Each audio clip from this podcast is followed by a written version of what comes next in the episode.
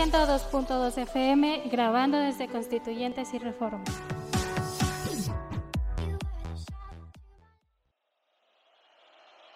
El fútbol europeo contado en este podcast para ti, con Karen Sánchez. Hola, hola familia bonita, ¿cómo están? Yo ando feliz de saludarlos un podcast más. Estoy muy agradecida con todos ustedes por darme la oportunidad de escucharme una semana más. Yo soy Karen Sánchez y quiero que sean bienvenidas y bienvenidos a este su programa para ti. Sígueme en mis redes sociales, me encuentras en Facebook como Karen Sánchez, Twitter arroba Sánchez-Yaneli e Instagram Yaneli Sánchez. Mándenme mensaje, menciónenme sus historias y posten qué piensan del programa y estaremos conversando e interactuando con cada uno de ustedes así seas maestro, doctora, albañil, arquitecta o simplemente una aficionada o un aficionado. En el podcast de hoy hablaremos de rumores y sucesos que han ocurrido en el mundo del fútbol a lo largo de esta semana.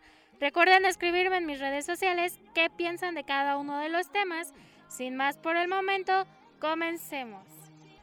Javier Hernández, mejor conocido como el Chicharito, se dejó ver como pocas veces lo hace, con una sensibilidad a flor de piel que jamás se le había visto así, mientras realizaba su entrenamiento y el futbolista no dudó en compartir con sus más de 5 millones de seguidores en Instagram ese momento con el objetivo de demostrar que como deportista de alto rendimiento también atraviesa por momentos difíciles.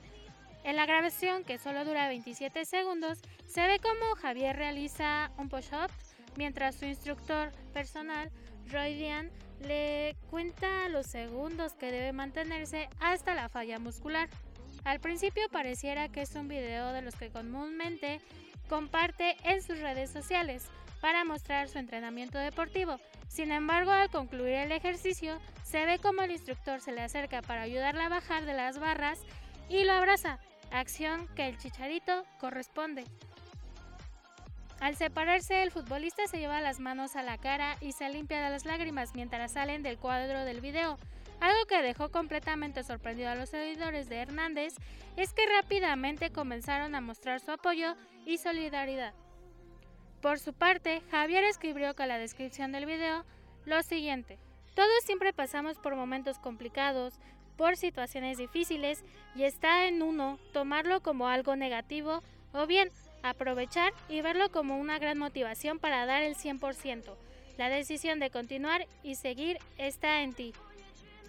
Cabe destacar que el Chicharito compartió este video en el marco de lo que la gimnasta estadounidense hizo ayer al retirarse de la final individual de los Juegos Olímpicos para trabajar en su bienestar mental y emocional.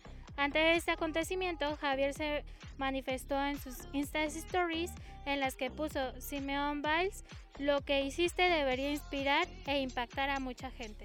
Escríbanme qué piensan. Y bueno, siguiendo con otro tema, envían de vuelta a Alemania al entrenador que hizo un comentario racista, pues el director deportivo del equipo de ciclismo Patrick Monster violó los valores olímpicos, expresó el presidente del Comité Olímpico Alemán durante el contrarreloj del miércoles. Monster gritó a su corredor que alcanzara a los camelleros. La escena fue transmitida en directo por televisión y en línea en varios sitios de internet.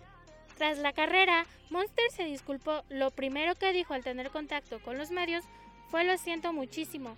Lo menos que puedo hacer es disculparme. No quería desacreditar a nadie y fue lo único que declaró. Estamos convencidos que sus disculpas públicas por sus declaraciones racistas de ayer son sinceras, declaró el presidente del Comité Olímpico Alemán, Alfons Hormann. Pero con este desliz, Monster violó los valores olímpicos. Para el equipo de Alemania, el fair play, el respeto y la tolerancia no son negociables.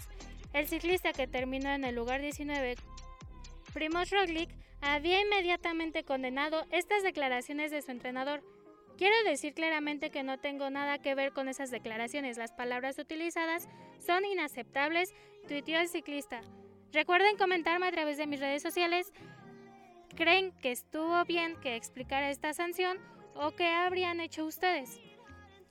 Hablando de otro tema, Barán por fin se despide del Real Madrid. Después de 10 años en el club blanco, ambos equipos dieron a conocer que llegaron a un acuerdo de dejar salir al francés, aún a pesar de tener un año de contrato vigente, el cual culmina a partir de ya, pues Rafael ya no entrena en Valdebebas. Recordemos que regresó de vacaciones y entrenó de 3 a 4 días con el equipo blanco. Yo creo que a Florentino Pérez se le está yendo el equipo ganador como en tierra entre las manos, pero al final cada gallo canta en su corral. El presidente del Madrid tendrá que tomar decisiones más inteligentes si quiere recuperar la inversión tan costosa que está haciendo en el Santiago Bernabéu. Recuerden ustedes que el Santiago Bernabéu está teniendo cambios en su estructura visual que está remodelándose, por lo cual cuando inicie la temporada 2021-2022 de la Liga Española no habrá partidos en el estadio durante dos meses. Pero regresemos con Rafael Barán. Se mantuvo en silencio hasta que después de un día que ambos clubes habían oficializado su salida, el francés subió una historia donde se le veía en una llamada con el jugador Paul Pogba. Actualmente es el futbolista del Manchester United y varios de sus compañeros le dieron un mensaje de despedida a través de sus redes sociales. Mándenme la mejor foto de Barán o, o una donde ustedes se vinculen con él, es decir, a través de fotos, pósters o mostrando que lo seguían y un mensaje de cómo se hubieran despedido si fueran amigos del francés. Les soy sincera, yo pienso que el Manchester United sabe que el Madrid produce calidad y por eso es que se ha robado a Barán e hizo la insinuación de querer a Vinicius. El Manchester anhela con un equipazo. El club se ha mantenido como uno de los clubes más fuertes en este mercado de fichajes, pues no solo ya concretó hace unos días al defensa del Madrid, sino también concretó a Jadon Sancho. El club quiere robarse a Vinicius y por, y por él pagarían lo que fuera. Pese a que en España ha sido muy criticado por su falta de definición, el club inglés estaría seguro de que puede afinar su puntería y hacerlo un referente.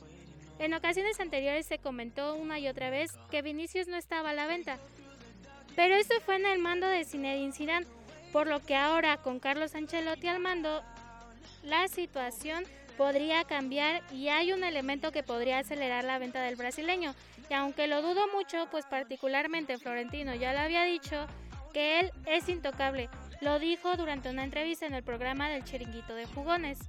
El valor de mercado de Vinicius Jr., según Transfer Market, es de 40 millones de euros, por lo que no sería un precio tan elevado respecto a lo que ya han gastado, además de que sería una inversión a futuro. El Manchester United buscaría cerrar a Vinicius para sellar un ataque de locura. Si ustedes tuvieran que tomar una decisión así, ¿qué harían con Vinicius?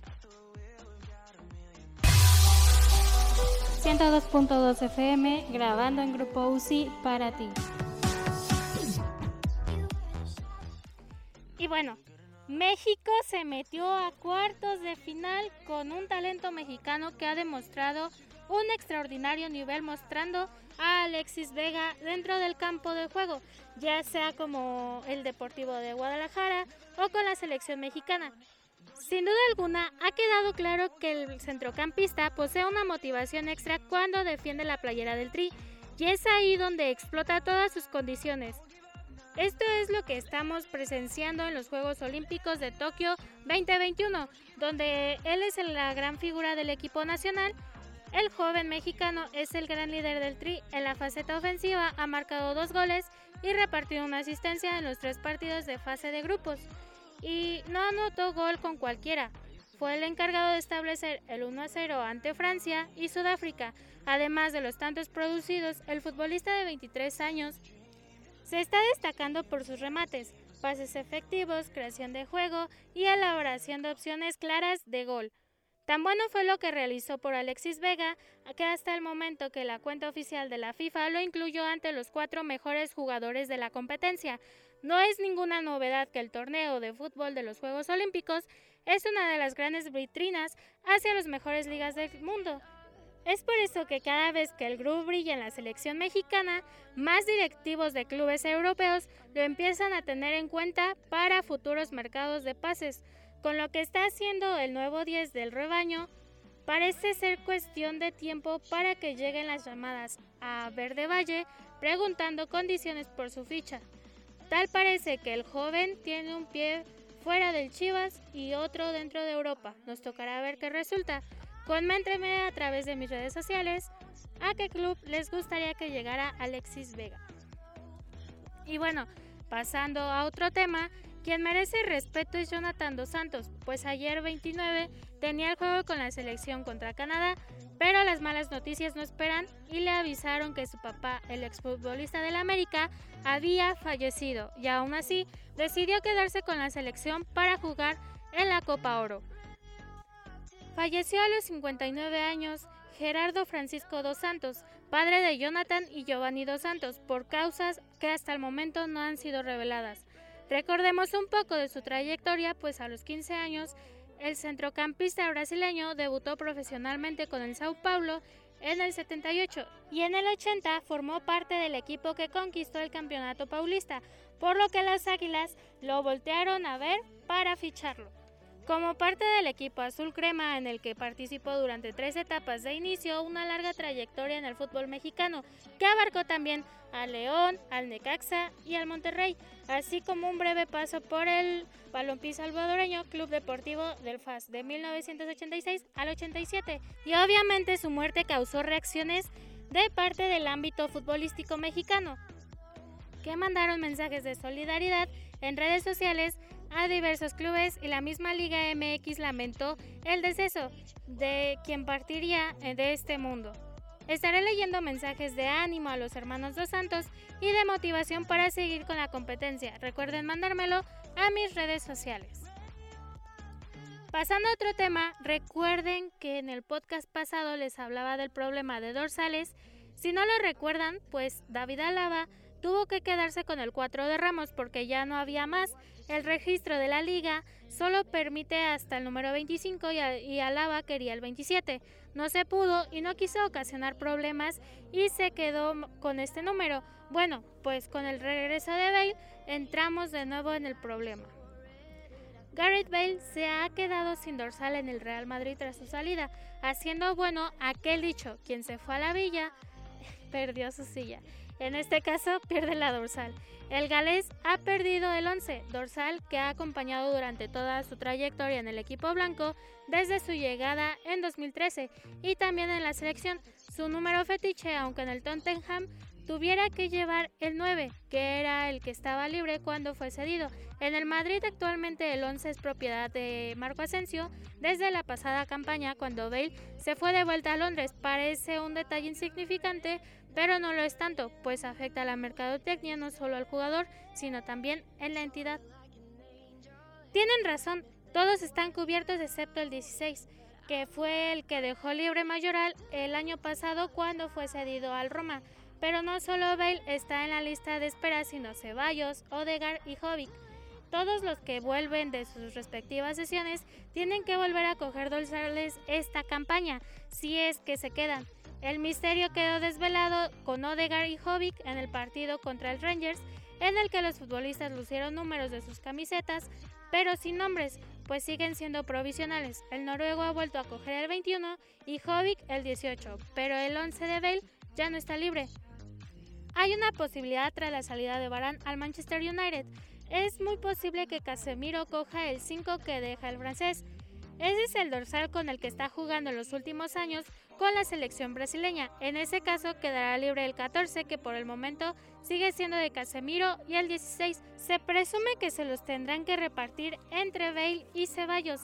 Desde el entorno del galés ven el detalle de que haya repartido la dorsal como algo cómico, le quitan importancia e incluso en tono jocoso suponen que a lo mejor se queda sin número alguno de los tres, pero es seguro su permanencia en el Real Madrid.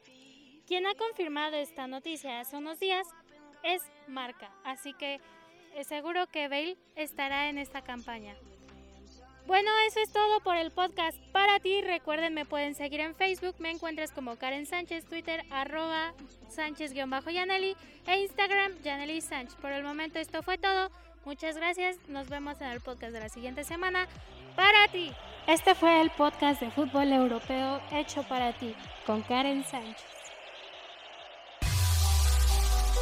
102.2 FM con 100.000 watts de potencia.